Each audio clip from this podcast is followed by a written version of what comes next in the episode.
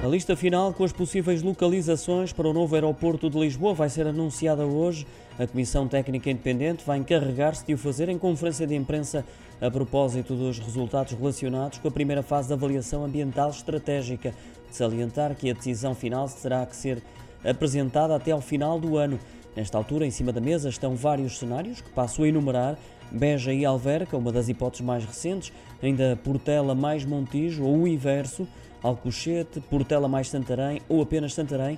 Nos últimos dias foram também noticiadas como hipóteses para a localização do novo aeroporto a vila de Monte Real, em Leiria, e também o cenário Alcochete mais Portela. Hoje as dúvidas ficarão desfeitas.